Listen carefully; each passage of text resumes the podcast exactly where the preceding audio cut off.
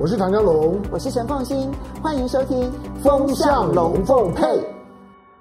风向龙凤配，我是唐家龙，我是陈凤馨，来带风向，我来跟风向，以免你晕头转向。今天呢，我们有两位贵宾带着我们一起来解读现在国际上面的风向到底往哪里吹。嗯、那么，呃，介绍一下我们现场的来宾呢。首先，第一位是大家非常熟悉的赖玉谦赖教授，大家好。第二位呢是集美丽智慧于一身的雷倩，主持人好，观众朋友大家好。好，这两位其实大家都非常的熟悉。我觉得我们光介绍完来宾之后呢，底下应该就是一堆喝彩。好，那我那我们的主持人就可以退场了，这样子自己聊就好。好了，没有了。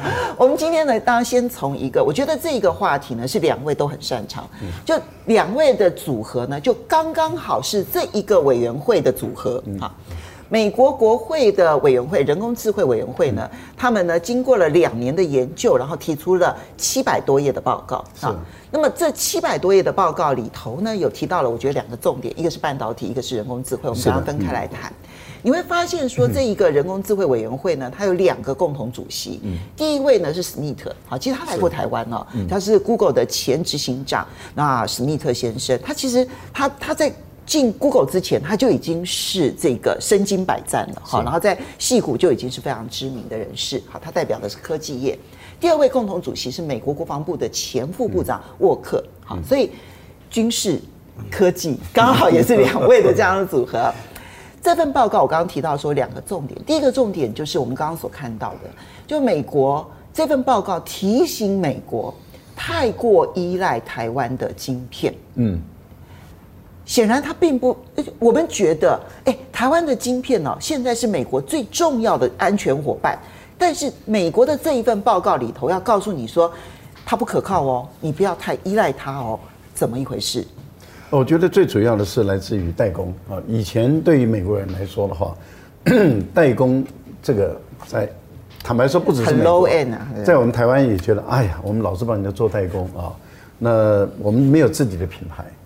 可是问题就是说，台积电的发展策略，我代工带到你家，嗯，然后我为你量身定造，对，然后我完全符合不同的客户不同的需求，我代工带到无可取代，对，然后我把我的成本、我的竞争力，我一直下降，下降到我开始把美国的打败，嗯，把日本的打败，嗯，然后连三星的这个韩国的也都被我打败，我处于一个垄断的一个地位，嗯。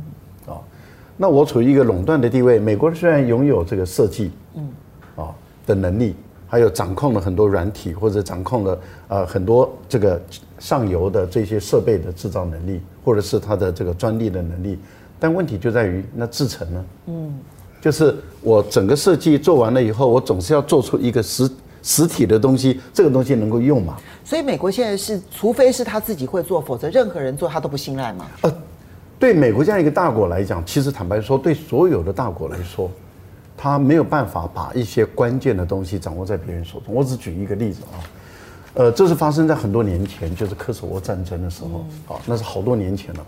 科索沃战争那时候对欧洲人为什么产生那么大的冲击？因为欧洲人他原本他认为他在科技各方面啊，不管是汽车造、飞机制造能力啦、船舰的制造能力，他觉得他没有比美国差，啊，是不相抗衡。可他有一个地方他输了，就是 GPS。哦，对。GPS。对。那原来欧洲没有注意到 GPS 有那么大的在军事方面、在安全上有那么大的作用。结果在科索沃战争的时候呢，美国为了要遂行他的打击计划，他把这个整个区域欧洲区域间的 GPS 讯号减弱，一减弱以后，造成整个欧洲的交通大乱。我那时候刚好在访在欧洲。整个欧洲大乱，那欧洲不抗议吗？抗议无效，因为他们非常强烈的抗议无效，因为美国他为了要让他的军事行动能够安全，所以这真的是这个欧洲怎么样的乱都无所谓。对，他并不是关掉，只要我美国军力能够增加。是，所以从那个时候开始，欧洲就兴起要自己掌控安全的命脉。就是伽利略计划，我们有时候我们翻成伽利略计划。对，伽利略计划。那后来中国大陆也有加入，后来又退出嘛，哦。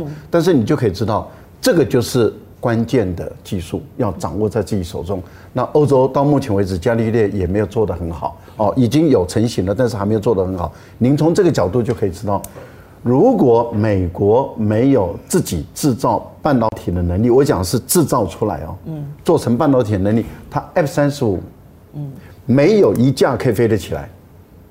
对，也就是说，它的它的 F 三十五就没有意义了。对，就跟现在的这个全世界的汽车缺这个晶片的时候，它造出来也没有意义了。嗯，好，所以从这个角度，你想想看，对美国人来讲，他的国家安全掌控在台湾的台积电手中。所以，所以来讲，我很快的问你，你会不会觉得说，那这样子意味着这个台积电它只要人到了美国就安全了，还是台积电其实差不多很危险的？呃，我觉得台积电对我们台湾来讲，台湾说叫做富国神山啊，富国神山哦，其实它也是引起战祸的一个一个导火线。怀璧其罪。对，因为它的逻辑很简单，因为这是我是从地缘政治角角度里面来看哈，在地缘政治里面，我因为我在法国专攻这个部分里面，有一大部分我们就探讨到这种战略资源的掌控力，像石油，嗯，原来中东地区也可以过他自己的日子，嗯，但是中东地区由于发现有黑金。从此，对黑金又是工业化最重要的能源动能之一。从此以后，中东地区就构成了对永无宁日。所以我觉得关键的矿物质或者关关键的技术，台积电掌控了这个技术。我们说富国神器不是，对美国人眼中来讲。很有可能会是战端的开始，就我非要取而代之不可。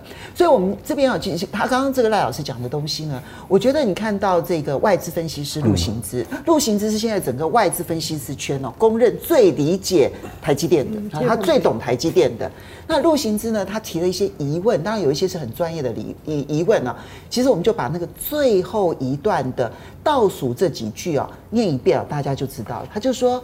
难不成把打不过的竞争者都一起纳入实体清单来，来这个制裁吗？好，这边就请教一下雷姐。我觉得陆行之其实已经问得很委婉了。嗯，这个话说得比较直白一点，就是我打不过你，我就打死你，是这样吗？陆行之问的其实是大家在从全球化。转为双极化中间的最关键问题，就是以前我们所相信的全球化呢，是以美国的产品为主，美国的研发为主，美国的游戏规则为主。嗯，所以当它以 US 为主的时候，它在全世界就。主张市场开放，如同当年的八国联军是一样的。但现在很显然的，无论是刚才大家讲的这个 AI 的报告，那这是一二零一八年的时候就已经成立了。对，它的主要的目的是要对总统跟国会去做国防跟安全的报告。是。那或者是最近啊，美国出出台了一系列的，譬如说贸易代表处，或者是白宫的忠诚的战略方针，通通都在讲说。美国的领导力跟美国所相信的价值与生活方式，会不会受到一个他们现在拜登政府比较温和的定义为叫做 strategic competitor，策战略的竞争者的影响？那这中间最重要的关键是，他们要坚持既有的秩序不可以被挑战，嗯，未来的秩序不可以由中国来定定。好，所以你从这个脉络里面呢，就很清楚可以看到，无论你是在讲 AI，在讲 semiconductor，或是讲其他的贸易的相关的事情，它最重要的概念就是说，中国的崛起被美国现在所有的战略家都认可。可是美国现在要说，我们既有他，他要把它描绘成，尤其是拜登的这个二十三页的报告，描绘成对于既有秩序跟美国价值的挑战者。那因此，我们必须要有一连串的做法去阻止他继续往前走。好，那这其实就是不是一个经济问题，它根本就是一个政治问题的背景，而且这个背景呢，不是一个单一的报告，而是一片。全面的，从二零一八年那个川普非常粗鲁的那种贸易战的方式，到现在的拜登比较绵密的要求盟友共同来围堵这个新兴中国，去改变我们未来游戏规则的这个方式呢，它的目的是一样的。那所以我们回头来说，陆行之的问的问题是一个经济问题。对，经济问题的意思是说。它有一个经济理性，嗯，譬如说台积电，它并不只是你的 OEM，它很早很早就是你的 ODM，就它有 design，它帮你设计，它更更早更早，它就在整个制程上面，无论是它去 miniaturize，它就把它缩小啊，就是摩尔定律一直往下走以外，它的良率高，所以为什么在刚才赖老师讲的1990年代，美国可以改变欧洲的整个半导体？因为当时全球的半导体供应四成来自美国，对，可是现在美国只有一成二，对，twelve percent，对，所以很显然的，在这么长的一段时间中，像台积电这样的公司，它从制造开始，制成开始，更重要的是对未来的封装，就是先进封装的部分呢，也有绝对的研发优势跟领先地位。那呃，也许听观众朋友不太明白说，先进封装跟先进制程有什么关系？制程的部分，我们就是把它做的越来越小，越来越小，所以你会看到现在台积电去美国是五纳米厂，就是非常小的，而且中国大陆就是一直开发到现在都没有办法越过那个门槛跟天堑啊。那制成做到这么小了以后，它还能多小呢？这个摩尔定律已经差不多走到底了，那接着就是去比说，好，那我们是不是在原来的这一片上面，运用异材质，或者是二点五 D、三 D 的方式呢，用更多的把它 pack 到上面去，有一点堆叠的味道，然后把系统 pack 到一个相当的晶片上。那如果我可以把整个系统用先进封装 pack 上去，我的大小就没有绝对的关系了。好，所以先进制程跟先进封装都是台积电的强项，解决之道，而且台积电很强，领先。这是为什么？你刚刚讲说这两个 co-chair 中间的国防是说，哦，美国领先二世代，可是这两个世代只有一个台湾海峡的距离，就是这跟我父亲以前在美国要去采购武器的时候，美国的逻辑是一样的。他先进的武器不可以卖给台湾，对，他担心万一有朝一日被中国大大陆夺取，然后他们就可以去做 reverse engineering，他可以复制。那现在呢，美国开始说，我们要确保我的未来的竞争优势，包括未来的标准，以及呢未来的游戏规则不受他现在定义为 strategic competitor 的中国所影响，所以他要开始用所有的经贸科技一切的手段去做相对的围堵，同时。拜登他比较不同的是说，我要找其他跟我 like-minded，就是想法一样的，有同样价值跟生活方式的国家共同奋斗啊。那我就想到，这是跟孙中山先生以前讲的一样嘛，联合以平等待我之民族共同奋斗。那他是讲说，联合以福音我们美国价值、美国民主、美国标准的国家共同奋斗。那我们如果明白了这个政治的脉络，就是他一个老牌强国在。突然之间，他呃也不是突然从川普的粗鲁到拜登的绵密，全力要去阻止一个新兴的国家跟他平起平坐的这个过程中间，有许许多多各种各样的方式，他什么借口都可以说你是一个可怕的竞争对手，你影响了我的美国工作，你偷窃了我的美国财产，甚至呢，你影响了我未来的。民主繁荣跟生活方式。好，其实你看到我本来是设定说，哎，战略专家可能谈军事为主，结果呢，这个赖老师呢告诉大家，你从欧洲的例子，你就可以看出来，那个关键的技术也好，关键的零组件也好，绝对不能够放在别人的手里头，大国是不会安心的。哈，这就是打不过，那我就打死你的那样子的一个概念。可是其实刚刚内谦已经点到了一件事情，因为你自己家学渊源，你的父亲是海军的高阶将领啊。在采购的过程当中，就会发现到说，其实美国一直对台湾有一个防范，那个防范的背后是美国对自己没有信心，对，他不太相信他能够守卫得住台湾，所以他一心一意的就担心说，我如果让您台湾壮大了之后，会不会就有一天送给了中国大陆？对，那我补一句啊，在在商场上也是这样，打不过我就打死，就是如果说我竞争不过你，我就打死你。但是他有另外有个铁律，是我打不死你的时候，我就惨了。嗯，这是商业的一个铁律，因为当我打不死你的时候，就表示你的竞争已经强大到我所既有的市场氛围，或者是我的科技领先，就会完全的被你超越，弯道超车拐过去。香龙，其实我觉得美国的解读一定是当从这份报告里头的结论说啊，你要如何的去发展半导体啦，如何的去鼓励半导体啦，然后人工智慧你应该要砸多少钱啊，去辅助你的人工智慧的发展，否则的话，你看现在中国大陆跟我们平起平坐，甚至于中国大陆有部分是超越中美国的。那这个人工智慧如果放在军事上的话，那美国会非常的劣势。美国人会从这一个具体建议上面去解读这份报告，可是从台湾的角度来讲。这背后，它不是只有科技思量啊，里面还有国防部副部长，是有国防思量在里头的。当然，嗯，好，因为今天两位两位在我们的现场，我觉得我们就把它讨论大一点。一个就是说，中中国人讲的那那句谚语“寡人无罪，怀璧其罪”啊，嗯，这个这就是一个一个最核心的概念，大概就这样。嗯，所以台积电现在变成和氏璧，像台湾这样的一个小国家、小地方，你配拥有台积电吗？没有，没有错，就是说今天的今天的那个和那个和那个就是说那个币呢是在你的手上，可是你配吗？就是周围呢觊觎者众。我我怎么可能会或者会容许你，就是说好像合法的，而且可以很安全的拥有这个东西？台积电对台湾来讲，一定会遇到这个问题。嗯，刚刚雷雷倩雷倩讲到，就是说现在的国际政治正在从一个从一个就是说东欧瓦解之后的单极体系，它正在慢慢的朝向一个不是两极，而是多极体系。你看到欧盟的所有的角色的调整，他就是希望扮演自己的角色，他要重新找到自己的角色。那俄罗斯现在的经济其实比大家想的要好。对。它其实慢慢的在获在，虽然它的产业不够多元，没有全面的竞争力，可是它其实远比在过去被制裁、被打压的时候先好很多。它现在基本上面外债的比例非常低。其实你只要从去年呢，油价跌到那种空前的谷底的时候，其实俄罗斯并没有发生很严重的经济动荡，你就可以看得出来，它有一点熬过来了。对啦，你其实简单讲，就是今天的普京的声望不是没有道理的啦。就是你随便你怎么搞搞搞不死他，他其实因为经 经济做的还，我以为他是因为秀肌肉秀来的。对，并不是。我后我后来看了之后，我觉得俄罗斯经济比我想象中好很多。嗯，好，那再看，当然最关键是是中国的角色。我觉得，我觉得美美国人不要写那些无聊的报告，那些报告呢，除了反映自己的焦虑之之外啊，其实其实其实根本呢，最后还是实力原则。现在的国际体系的变动。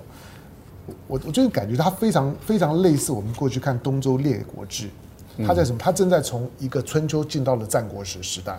我们读历史叫春秋，春秋五霸。什么叫做五霸？霸就是就是我够大，大到呢周天子没有用。但是呢，我告诉你，今天呢 你们两个吵来吵去，当那个霸出来讲之后，大家都闭嘴。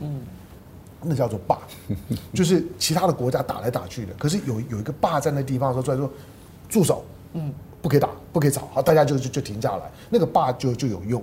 可是到后来五霸完了之后，就是已经没有人可以可可可以霸了，就是战国七雄。战国七雄就是已经没有人讲了算，嗯，就是大家都知道接下去，要不然就是我我我吃掉你，要不然就是你你吃掉我。那已经到了你你死我活的时候，现在已经到了战国时代，已经没有哪一个国家出来叫大家住手，大家就就住手，因为你没有那个绝对的优势可以去控制这个世界。你觉得美国有认清这个现实吗？因为过去是他独霸的时代，还不是春秋五霸，他过去是独霸的时代，他说了各国都要跟着算。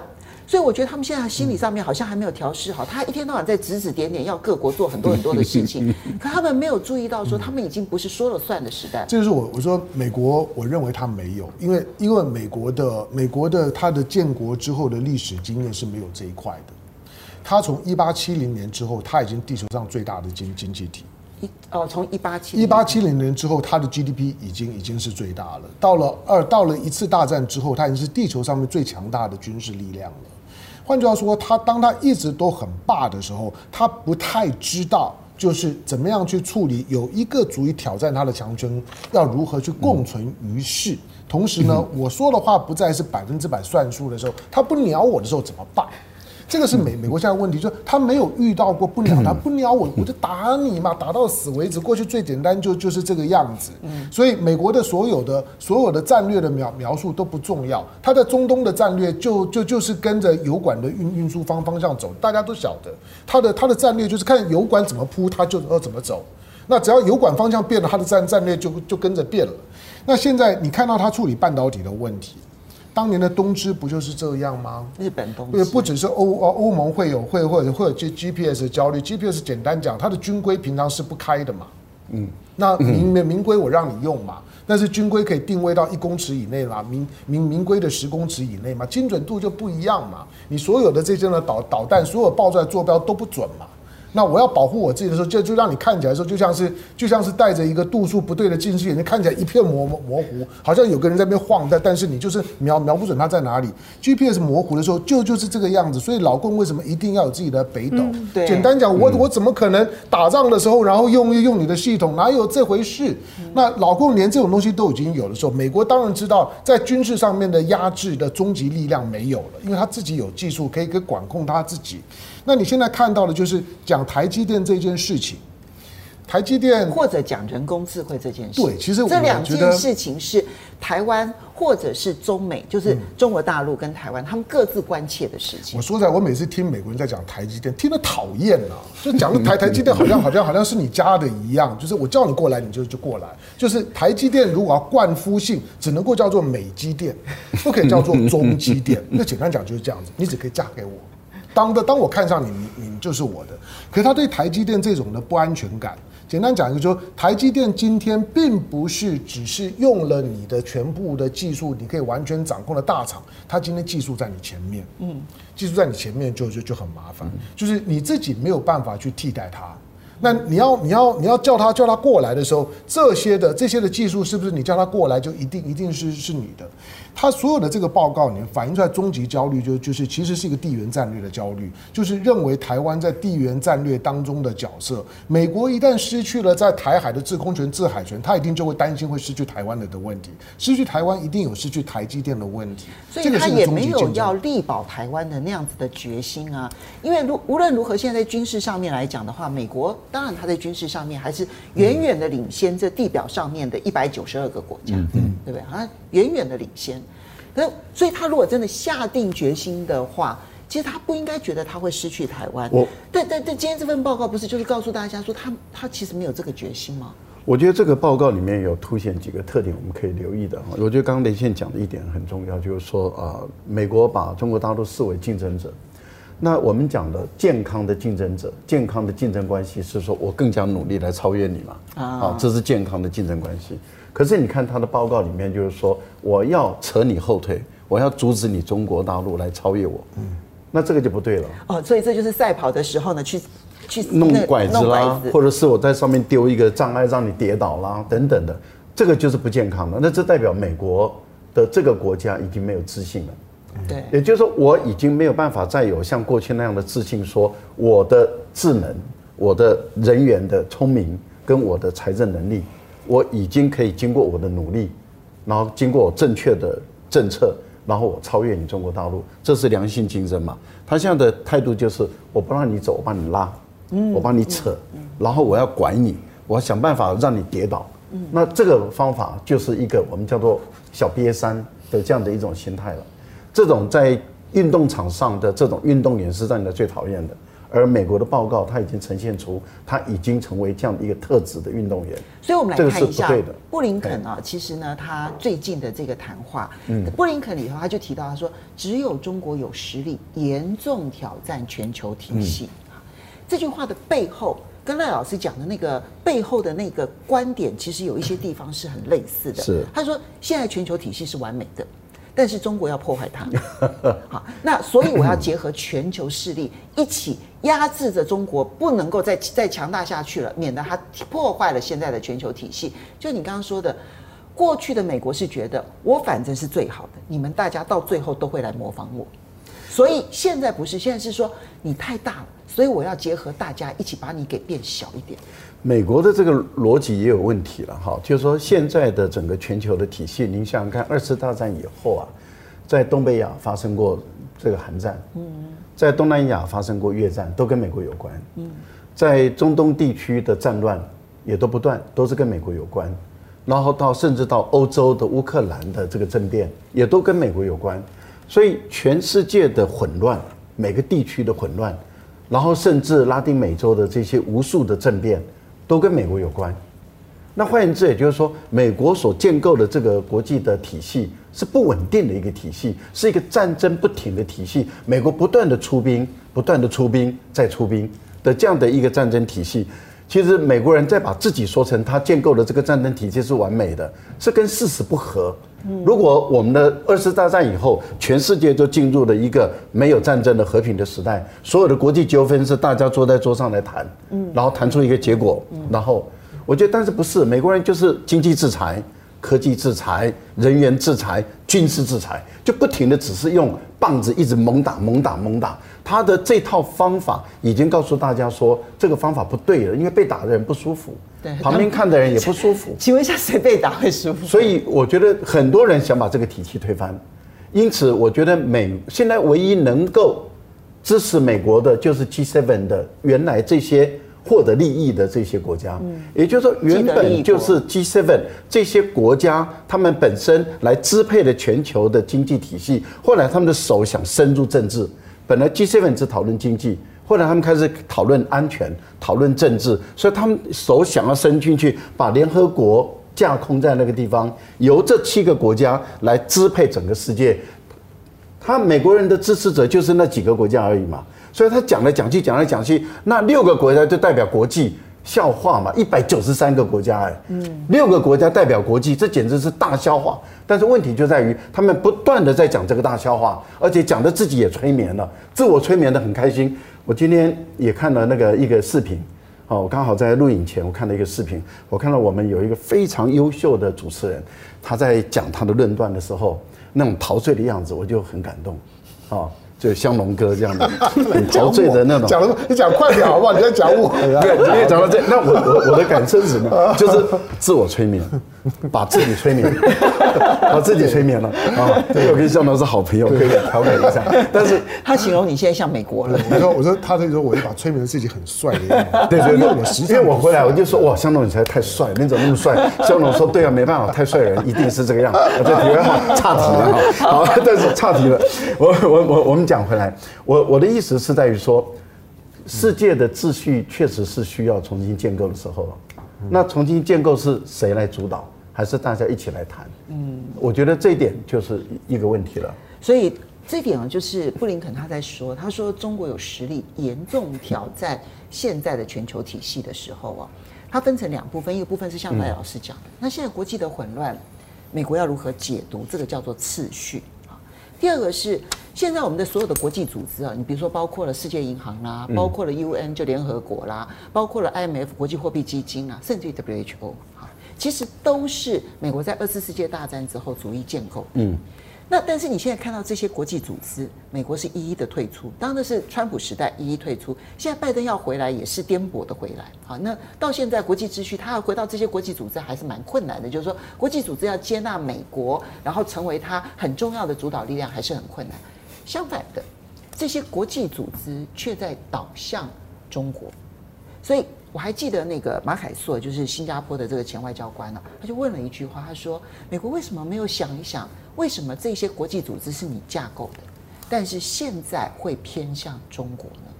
呃，我先首先补一下刚才赖老师讲的，就是 G7 呢，其实他们各自那些其他的强国也各自有各自的 agenda，对，而且原来是 G8 的时候还有俄国，对，所以德国、法国、俄国、英国各自有他们的 agenda，大家都没有注意到还有个意大利，那那就是意大利在外交上没有那么强力嘛，哦，那所以说其实我觉得我们回头去讲凤馨那个前端的问题。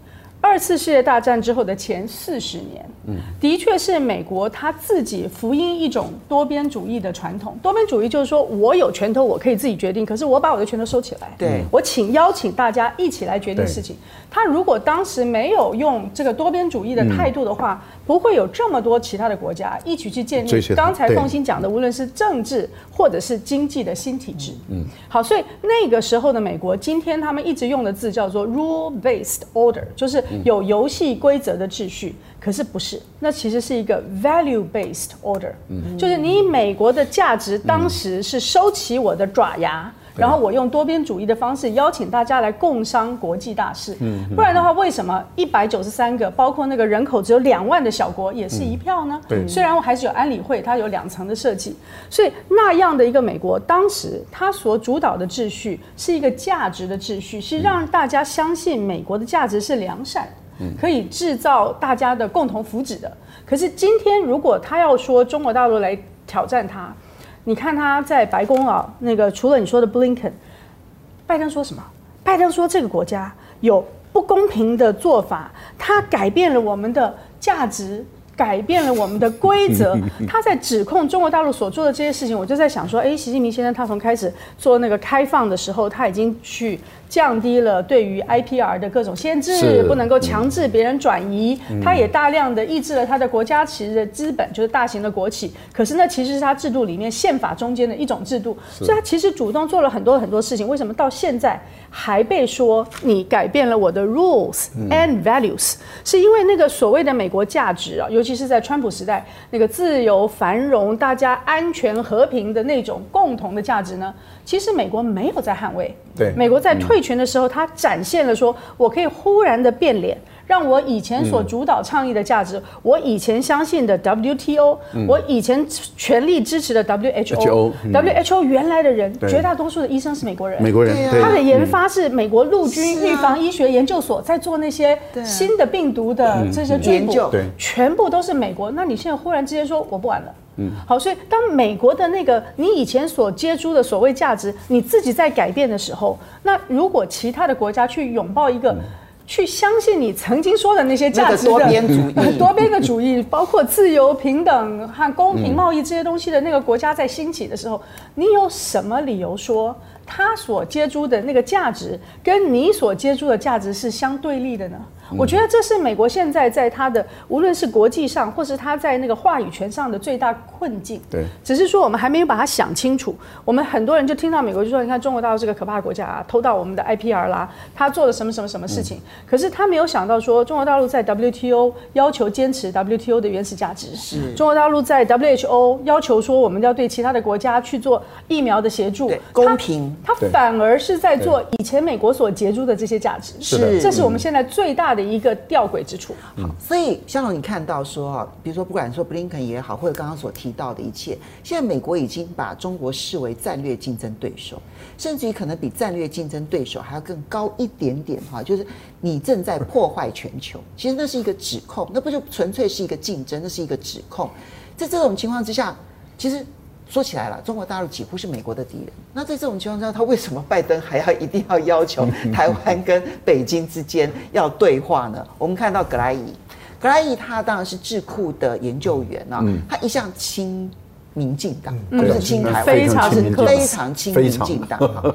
可是呢，他要传达拜登政府的那一个概念，其实是一贯的啊，就从布林肯他们开始讲的话都是一致的。拜登政府试着鼓励两岸重启对话，啊，你现在就在跟中国在对抗，你干嘛还要叫台湾跟他对话？能对得起来吗？这个在民主党的价值跟民主党的性格来讲，并不矛盾。他们想清楚了没有？我觉得，因为民民主党向来就就是。呃，美国的两两个政党，一个喜欢靠舌头，一个喜欢靠拳头，基 本就是这样。有的的共和党上来的时候，他喜欢先秀一下拳拳头；民主党上来就就花很多的时间呢去秀他的舌 舌舌头，搞得你晕头转向。你有时候听他今天讲的跟昨天讲，你会搞不太清楚他到底在这在讲些什么。但是基本的方向其实并没有太大的改变了，就是中国是个对手这件事事情。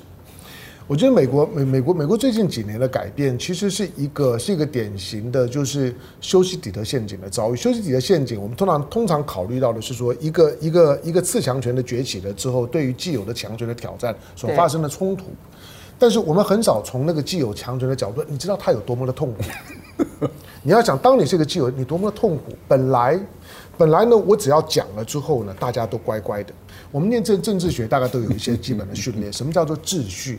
秩序对我们来讲，就是说秩序 （order order）。我们喊一喊之后，好像呢法法官敲敲锤子就可以。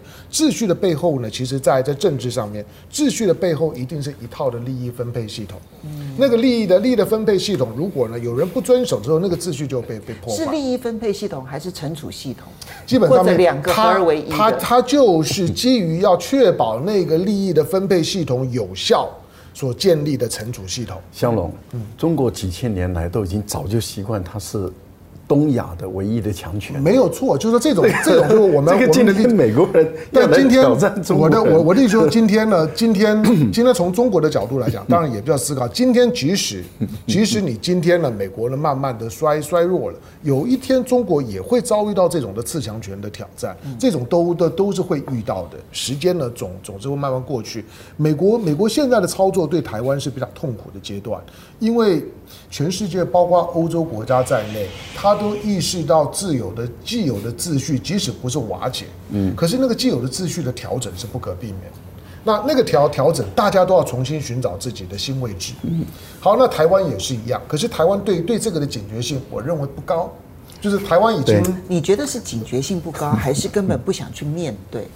因为台湾高度反中的关系，使得台湾没有第二条路。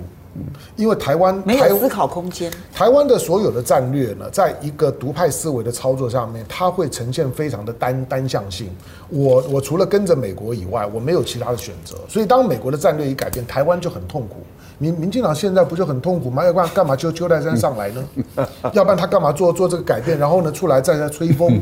他纯粹就是告诉你，他知道美国要我做一些不一样的事情，但这不是我想做的。你看到葛莱仪哦，他在接受访问的时候讲的那一句话，我们其实也可以请小编帮我们把那句话画出来，就是说，他说两海峡两岸缺乏对话是危险的，嗯，会试着鼓励双方重新开战。谈话，所以缺乏对话是危险的。即便拜登政府，即便是亲民进党的葛莱仪，都会有这样的认知。嗯民进党从头到尾没想过缺乏对话是危险的。不是，我们不要讲说没有对话，然后我们就两岸之间就没办法往前进展。我们先不讲这个积极面，我们讲消极面，它是危险的。难道都没有人去想过这个问题吗？我这边我要提一下，葛莱仪，你讲的这句话，我请问一下，那么。拜登上来之前，你为什么不讲啊？嗯，对啊，他不但不讲了，他还在煽风点火哎。他是反对对话的啦。对，川普时代他是反对对话，是。可是他现在必须要表达 拜登的这个看法。拜登一到，葛莱仪到底是两岸问题专家还是非专家啊？还是只会穿梭于呃那个那个那个两岸间的政治人物回来传传话，就变成是专家了？我只觉得我对他我一直是是很有意见的。太感冒了。不是他。他的整个分析论断，我看不出是懂中国，懂台湾，这是重点。我我看不出，坦白说，他不见得懂中国，也不见得懂台湾。为什么？因为两岸之间没有对话的症结在哪里？如果连这点都看不懂的人，就不叫中国问题专家。我我我我觉得，我觉得这个美国的这些智库，不管是葛莱仪或者是 Kirk Campbell，嗯，其实他们都很清楚，知道不管他们的智库或者他们个人。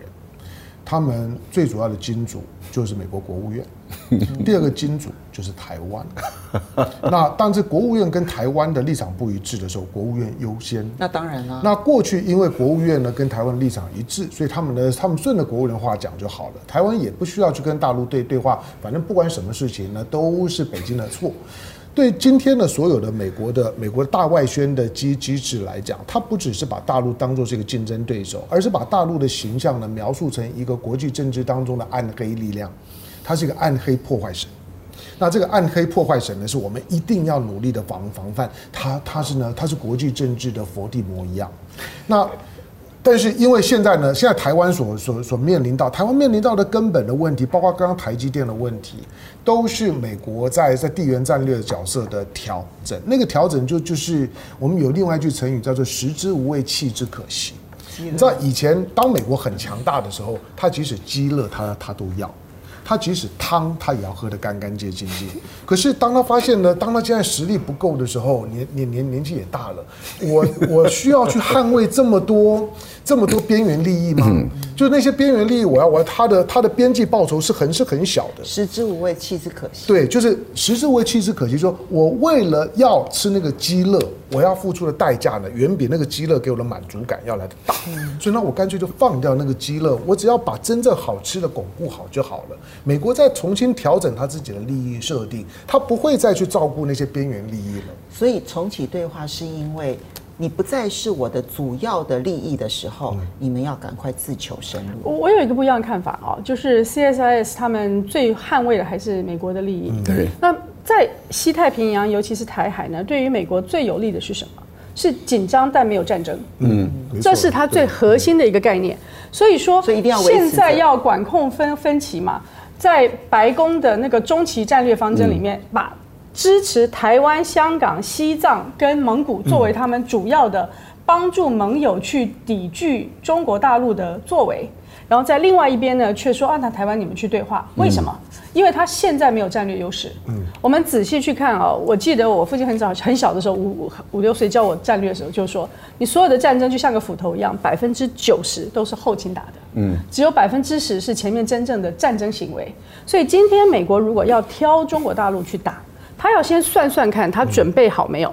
那如果还没有准备好，还需要一些时间，甚至包括我国内的半导体、AI，我都需要重新去建立我的能量，我才能够不受国家安全的威胁。那这时候显然不能轻启战端，一定要管控分歧。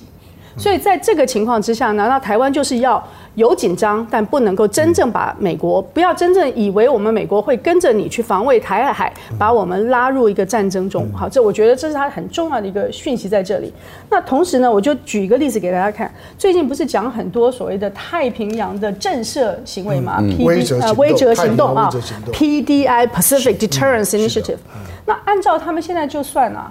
如果真正的要，譬如说在第一岛链加强布军，在关岛开始有陆基神盾，它二零二二年需要四十六点八亿，在 INDOPAC，就是说只是印太总部就需要四十六点八亿的美金，然后二三到二七年需要两百二十六亿，两百二十七亿的美金，很惊人的。好，应该说应该是对对对，就是两百二十七亿，所以这么大的一笔钱呢，还是只是在保护。换日线以西的这个地方，可以跟中国大陆的庞大的建军呢有一定程度的对峙啊。所以说，如果没有准备好，是不能打仗的；准备好了，也要挑时间打。就好像九一一之后，他挑了、等了，到了有绝对优势的时候下手。所以，我认为美国既然在未来的一段时间是把中国大陆作为一个经济跟地缘安全的竞争对手。那么地缘地缘安全呢，最好就是把所有的盟友都找来，什么德国也来啊，印度也来啊，澳洲也来啊，日本来，大家都来自由航行啊，那这样表示说我们没有示弱，但是不能真打仗，因为真的打仗要做好绝对的准备，包括他国内的这些战略物资的供应链有没有调整到挪移回了美国有一个安全预量。那这些事情没做好之前，不会跟中国大陆动手。好，那如果要对话的话，我们就来看一下 欧莱凤梨事件下，现在看起来的选择就是不对话。我们先来看一下凤梨事件呢，其实从上个礼拜五开始宣布这件事情之后呢，一路延烧到现在。他已经很确定，蔡英文政府确定将它当作是一个政治事件，而且当成是二零一九年一整年的反中筹周的操作模式，一模一样的手法全部出笼。最重要一个原则，不能够让人民的收入减少。对农民霸气喊话，总统蔡英文率领农委会主委陈吉仲、高雄市长陈其迈力挺台湾凤梨，外国驻台单位也纷纷响应。美国在台协会脸书 PO 出处长酈英杰和凤梨合照，写下今天、明天、往后的许多天都要凤梨。总统府发言人黄重彦留言：真凤梨，真进站。民进党副秘书长林鹤明也说，连 AIT 都来凤梨，有人要生气了。此外，加拿大驻台北贸易办事处也晒出夏威夷披萨和凤梨的照片，直接点名喜欢台湾凤梨。日台交流协会也放上代表全裕泰手拿凤梨的照片，要大家推荐好吃的凤梨料理。支持台湾凤梨，其实不只支持台湾的农业跟农民，其实代表支持台湾。因为台湾呢，在跟对中国的这个贸易受到不公平待遇的时候，就有人会发声来声援我们。我觉得中国到现在还没有认错，我觉得意料之中，因为我们要做最坏的打算，因为一开始这就不是一个普通的贸易事件。那这么我们把它干出来，所以我们消费者不要急着吃凤梨，因为我们后面还有很多凤梨要上市。对啊。看这个机会，多做外销，把我们多汁、好吃的凤梨销到全世界，来见证哦，那台湾人你看做晶片。好，不过这边我先稍微的吐槽一下，这个当然是这个网络上面的这个粉砖哦。其实呢，他们就点选说，现在趁这个机会好好做外销，对不对？其实去年蔡英文政府就蔡蔡英文总统，他其实已经秀了，在脸书上面秀了一个说，哎呀，我们的凤梨要外销了，我们要坐飞机去澳洲这样子。对。那可是呢，这个农业专家呢，就把那个。进出口的表给你列出来，你看到那个红框框有没有？我们把那个红框框再放大，再放大。我们坐飞机去澳洲一共多少？五十六公斤，这就是我们的大外宣。嗯，当然这件事情所凸显出来，就是刚刚郭国文呢，他几乎用大白话文告诉你说：哦，现在这是一个贸易战，这是一个。政治贸易战，现在呢，我们不能够松手。吃凤梨就等于是爱台湾，那整个操作已经把它升高到了一个最高的层级。但这对凤梨农真的会有帮助吗？向荣？呃，每一次当当政府呢伸手进入产销的时候，它其实都预告着那个农产品呢当年的崩盘跟败势是确定的，因为它会把那个市场的交易秩序变得它的自我的修复能力都都都没有。嗯，当你今天大家呢过度的采购，你今天所有的过度的采购，其实它都意味着未来的市市场的正常需求的减减少，然后呢，大家就会觉得说会有人送我凤梨。你你可以等，就一定会觉得说，哎，这凤梨应该都应该到到处都是，因为我随时拿凤，所以你就不会有那个强烈的动机，像唐香龙一样，每次经过路路边的那个发财车呢，在卖关庙凤梨，我就刻意停下来去买买一包。那个那个消费欲望有多强？那个就我马上就想要吃到那个凤梨。可是现在我讲到我嘴巴都酸了。对，那现在现在我就不会嘛，我就觉得最最近凤梨应该很便宜，应该随随时都可以都可以吃得到。那是现在刚上市啊，价格。对，我的意思就是说，这种事呢，所有的就是说呢，台湾水果在大产经常遭遇到的问题。凤梨的特别不像郭国文讲，凤梨的特别是过去蔡英文没有上台以前，台湾的凤梨从来没有败市过。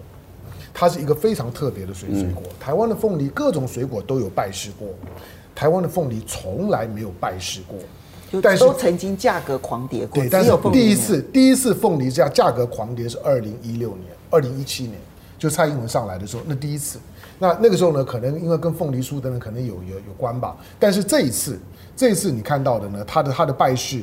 蔡英文的动作当然会。你先不要讲，因为还没有败市。没有说好，对。到时候农民还有很多农公司来看，好，我们讲到败势。我们我们我我们这样讲就是说，因为那一层，如果不是担心那一层呢，就会牵一发而动全身。蔡英文不会把动作做到这么大。嗯。我们看到蔡英文，我们不要去去去看北京的动作，因为北京最少到目前为止，你不要说习近平了，官方基本上都不讲话。除了国台办宣布了这件事情，这很重要啊！就国台办只是告诉你说有这件事情，那那个是那那个是一个反正在礼礼数上面嘛，对台湾嘛。好，但是就做到这个样子，他没有附加任何的特殊的表达。那把凤梨这件事情，最少他还告诉你一个理由，就是你借壳虫太多了。嗯。那他最少告诉你一个理由，跟在过去他跟其他国家发生这种经贸局语的时候是不一样。过去你比如说他要他要停澳洲的红酒，停澳洲的龙虾，停澳洲的木材，澳澳洲的煤矿，甚至于呢澳洲的棉棉花，澳洲的澳洲的大麦。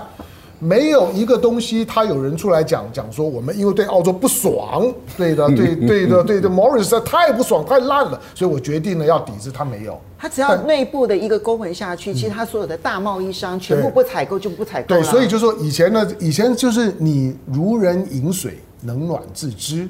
那韩国呢，当当被抵制的时候，他就知道当然是萨德嘛。乐乐乐乐天超市呢，当门可罗雀，他当然知道就是萨德的关系嘛。就是你不需要讲，可是他这次很特别，他这次很礼貌的跟台湾讲说，你们虫太多，而且呢，越到后来虫虫越多，到最近的这批已经多到我受受不了了，那已经不是现场可以处理了，所以我要先把你停掉。他最少告诉你理由，但是我觉得比较好奇的是蔡英文。就是我们说了，就如果国与国之间的农产品贸易，因为农产品贸易本来就是国际贸易的特殊品项，它都是特许贸易，每个国家都当做特特许贸易。对对。今天当你是一个特许贸易的时候，有这种什么病虫害啦、农药过量啊等等，或者规格不符，这种常常看到。标准处理就就是农政单位呢，把这种的进出口的产销单位叫来嘛，赶快我们把我们的这个这个回应的动动作呢做出来，重新呢恢复大陆的市场的消费者信心，不就这样做吗？既然那个那个呢是你赚很多钱的地方，你的你的农你的凤梨的出口体系就赶快一个礼拜的时间说，我们接下去呢采取一二三四五。嗯，怎么样确保呢？这个介壳虫的虫害呢不会不会进来？然后呢，大家请放心，所有的事情我们都会负负责，我们会充分的跟大陆的这些呢，这些呢就是说通路体系呢会配合，有问题的呢我们都会负全部的责任。我就不相信大陆呢还有脸出来讲第二句话。嗯，可是你看到蔡英文不是这样，这最奇妙的是从二月二十五号到现在为止这一个礼拜的时间。从农委会到蔡英文，没有一个人出来告诉我们那借壳虫怎么处理。嗯。嗯，没有一个哦，他只有告诉我们说，百分之九十九点七都合格啊，但没有告诉我们说，那那百分之零点三要怎么抓出来？是没有一个负责的官员告诉我们说啊，这个大陆市场现在对对我们的这个借壳虫很在意，我们要怎么去回应人家都没有，时间表也没有。好，相反的，你就看到第一时间他就把它呢升高到了政治层次。所以今天凤梨的政治化，很多人会以为说大陆开开始要要制裁台湾的蔡英文可能很怕吧？邱泰山伯伯不是说呢要对话吗？不，你看他的。动作是完全相反。我告诉你，现在他的动作是一个标准的捡到枪的动的动作，太好了，你又出现了。这个时候呢，拜登终于不会再逼我去去跟他谈了吧？既然他都已经挺我的凤梨，他在上纲上纲这件事情很快的拉到最高的政治层次，一个病虫害的问题，第一时间总统就站上第一线了。你看过吗？为了虫，总统站上第一线了。为了借壳虫，总统站上第一线，然后把四个县市长找来组组成凤梨国家队。然后呢，所有的所有，然后呢，农委会主委出来哽哽咽，然后呢，行政院长，然后呢，出来出来出来讲讲说，我们还是希望能够正常贸易。你什么时候看到为了一个小小的品项，不过一年五千万美金的凤梨单一品项单一事件，整个的总统到行政院长到农委会主委全部出马？你们在搞什么东西？连美国加拿大呢都要上第一线。美国很简单嘛，你丽英杰不要在那边做做戏，摆两个凤梨在那边干什么？我也买得起啊，我送给你，我。只是告诉你，丽英姐如果真的觉得美国挺自由凤梨，叫美国开放进口啊。好，所以我们就来看一下，其实你讲美国介入这件事情的时候，哎，网友是有意见的。嗯、PTT 上面的讨论其实非常的多，嗯、那个讨论很多很有趣。他就说：“哎呀，洋人挺就就高潮，怎么等等，他真的是在作秀啊这样子。”然后呢，还有人讲说说，呃，我说那个卖芭乐。然后的到美国的订单还在吗？哈，然后还有很多讲说，嗯，这个就是出就说什么这个连美国都出手了，他说够了没有？这个大内宣，然后呢，这可悲的大内宣，他说关心但是不介入，哈，然后呢，这还是只是单纯的政治宣示，只支持不参与，所以。美国的这个动作，就美国 AIT 的这个动作，你看在 PTT 上面啊，就专门针对说 AIT 力挺台湾凤梨，我不会讲说一面倒，其实也有人觉得说哈，美国出手了，很棒棒这样子，但那比例是偏低的哦，大部分还是在嘲笑说这种事情怎么会叫美国来出手？嗯。美国不能进口台湾新鲜凤梨，对对啊，就是不能啊。而且美凤梨本来就是美洲原产地嘛，嗯、所以它本来有自己非常大的凤梨的产业。等一下，等一下，我一定要看讲一下这一句话。其实这句话的网友反应真的太好笑。他说：“嗯、我大楼管理员室的阿北力挺我交女朋友。”对，所以他就明明就是呃，以前是在我们讲南海，它是域外国家，在这事件上它是这个事件外国家。嗯、那同时呢，他本来凤梨是美洲的原原产地，美国有个非常大的 Dole Company 对外出口，像夏威夷就有非常大的凤梨。没错。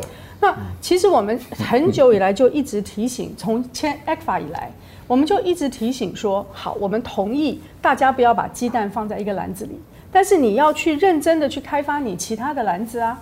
那如果说民进党上台到现在六年，你也不要把鸡蛋开放在一个篮子里头。那凤梨本身有百分之九十的出口到中国大陆，不是显然你会认为是非常危险的一件事。而且五年来没有任何的改变，就五年来只有越来越多，没有越来越少。更重要的是，去年二零二零年，我们跟中国大陆的贸易是大幅成长的。嗯，那是当然，也就是说，它明明就证明了说你有一个经济理性。这经济理性并不是你政治精英或者是政治作秀者，他要说什么话能够去改。改变或引导，那更重要的是说，从 ECFA 签署开始，我们就曾经说过，中国大陆是你的买方。如果你一个公司一个产品，你有一个非常重要的客户，嗯，他占你最大的这个对象，也是你最大的入超来源的话，你跟这个客户总是要保持一个基本的关系，否则的话，他不需要去用国际上不同意的制裁，他只要不买，他也不需要去呃。去那个封闭你的港口，就是说说他们说什么琼台政策，将来会不会禁止什么油船啊、天然气啊 到台湾来，通通不需要。这一步，因为我是买方，所以我可以不买。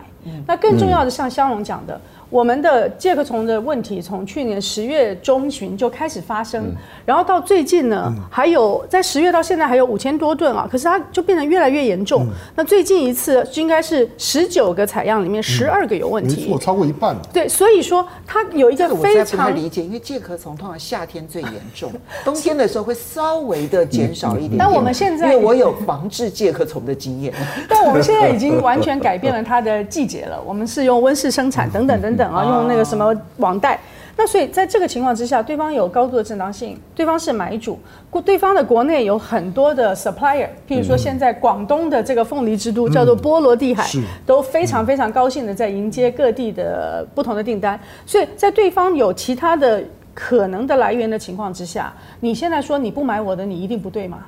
有有什么道理去说你不买我的你就叫打压我？嗯，更何况台湾是用政治的方式去明白的拒绝许多中国大陆的产品。没错。那假定你一天到晚说的是对等尊严的话，那过去你去进用政治的方式跟政治的考量进中国大陆产品的时候，对方并没有说你不可以用政治的方式。那今天中国大陆用的是市场。防疫就是防虫，他用一些正常的方式，而且挑的是这么小的一个品相，立刻就把府院党全部推到了一个呃报复的深渊。我要讲报复深渊是这样，就是说你每天大声的喊说我要跟你中国大陆对抗。可是对方轻轻的出手了一个凤梨，你这整个的国家机器 就全部都动了，好像疯了一样。那如果他动的是你的晶片呢？嗯，如果他动的是你更重要的出口产品，他动的是你占你的外销比例更大的东西，或者是他进入台湾的某些重要的关键。那那个时候你还剩下什么工具？嗯，就是没有凤梨了，蔡英文总统可以去吃凤梨；没有晶片的时候，蔡英文总统要去哪里卖晶片？我们有没有其他的替代的客户？如果没有的话，在就算你讨论非常非常经济基本面，你都不能够对你的客户有这么高的敌意。我常常说，很久以前新加坡驻台湾的大使他就说，他说。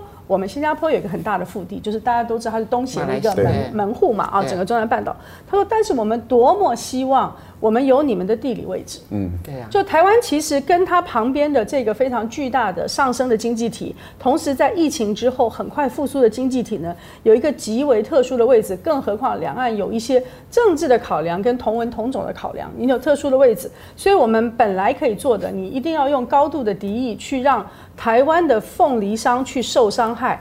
不是总统说我们不可以让台湾的人民受伤害，你要去说 总统我自己有检讨过，我没有做任何的事情让台湾的凤梨商受伤害的话，你可以这么说。那我要回头来说，他没有做任何事情的话，不只是政治，就是香龙讲的那些你的基本面。今天说你有介壳虫，你有没有去处理？我记得我小时候有台日输台输日本的香蕉事件，香香蕉也是。那个时候香蕉都冻伤，所以全国呢就开始去用轻果的方式去输日本。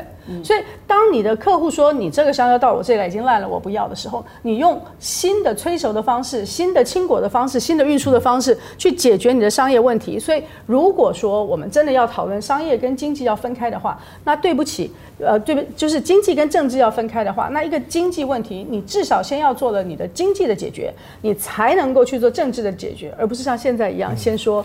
政治、政治、政治都是打压。不过现在的问题就在这边，就是你自己把一个凤梨问题升高到这么高的一个政治问题的时候，它会不会有下一波的贸易战？所以你看到赵少康他就提出了一个呼吁，说：“哎，你赶快协商哦，否则的话，未来的贸易战其实不是只是凤梨这一个区块而已。那整个贸易战下来的话，台湾有很多的行业都受不了。你现在只是伤害了凤梨农，那接下来呢？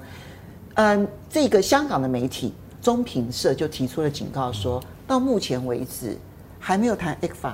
嗯，对，我要补一下，就是说根本都不需要升到贸易战的程度，只要大陆的消费者对于台湾的善意减少，就像凤梨的情况，它有广东的菠萝，为什么买台湾的凤梨？没错，所以我们要维持善意，是为了我们的果农，为了我们的经济，甚至对方不用用战的方式出手。两岸如果没有维持善意，我们那个市场就不能够维持过去的情况。好，所以升高敌意的结果。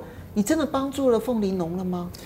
呃，两岸之间打贸易战，台湾没有这个本钱了啊。就是说，你一年啊，从大陆这个你不爱台湾，这个蔡英文讲的，他说都是大陆依赖我们台湾的，台湾这个不怕不怕，因为如果两个岸之间打贸易战的话，那大陆就垮了。呃，蔡英文跟他的同伴们哦，会继续做这些事，是因为他要继续催眠支持他的那群人啊，所以他要继续巩固他的那些选票。那也就是说，他继续在说谎。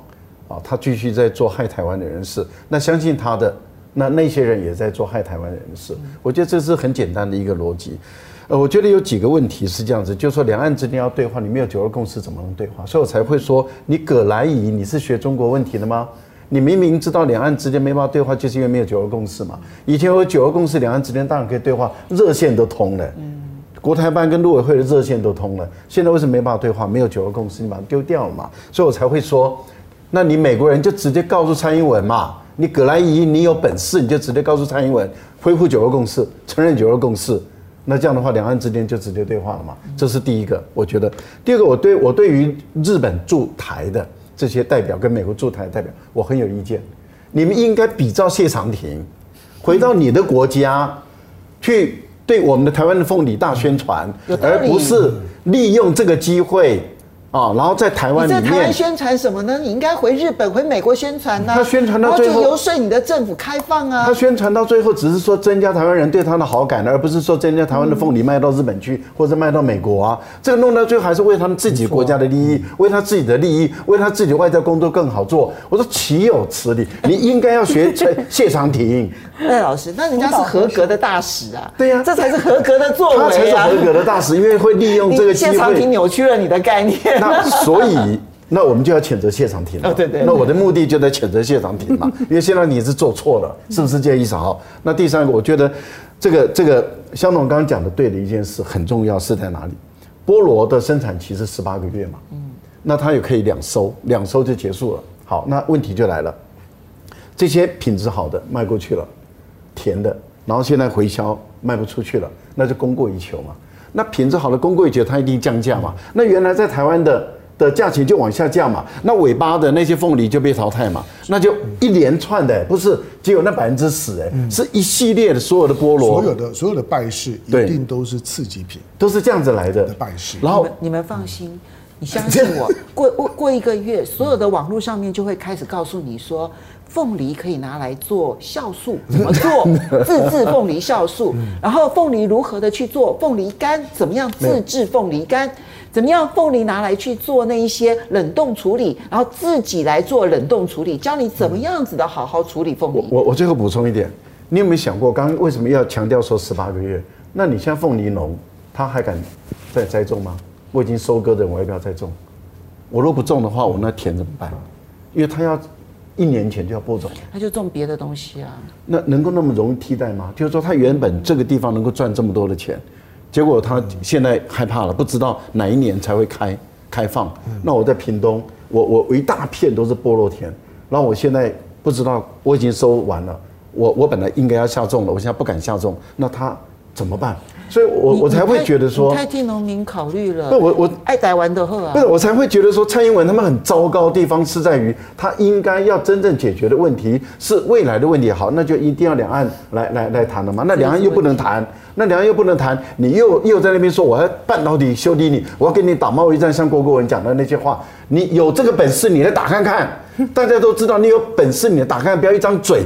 单单你只讲把大力光扯进来，说大力光也买了，大力光说对不起啊，我对大力光吓死吓死了，对啊，这代表什么？我们的企业，台湾有竞争力的企业，不愿意卷入民进党跟大陆之间的纷争，他敬鬼神而远之，碰到你民进党政府，最好不要给我加赖。你给我加赖，你就害死我。我我要做一个很短的说明。我觉得对于国民党政府，你还是要要求他，今天你卖不出去，你要去开始处理，你要怎么样做农农产品加工？对，你要怎么样把现在已经有的这些青果呢去做相对的处理？你那才是真正的帮农民嘛？你觉得台湾老百姓可以吃掉那么多的凤梨吗？是不可能的。所以你要去做各种各样的加工，然后再来去讨论。因为我们以前讨论过什么香蕉面包啊等等等等，但现在连这些讨论都没有。都没有。好，今天因为时间的关系，我相信大家一定觉得时间怎么过得这么快。两位呢，非常的精彩。如果大家希望呢，下一次在风向龙凤配里头继续看到两位的话，下面赶快敲完。当然。敲完。敲完了，敲敲。好了，我们要非常谢谢大家收看今天的风向龙凤配，谢谢雷谦，谢谢赖老师，谢谢各位，谢谢谢谢大家。我们下个礼拜同一时间再见喽，拜拜，拜拜。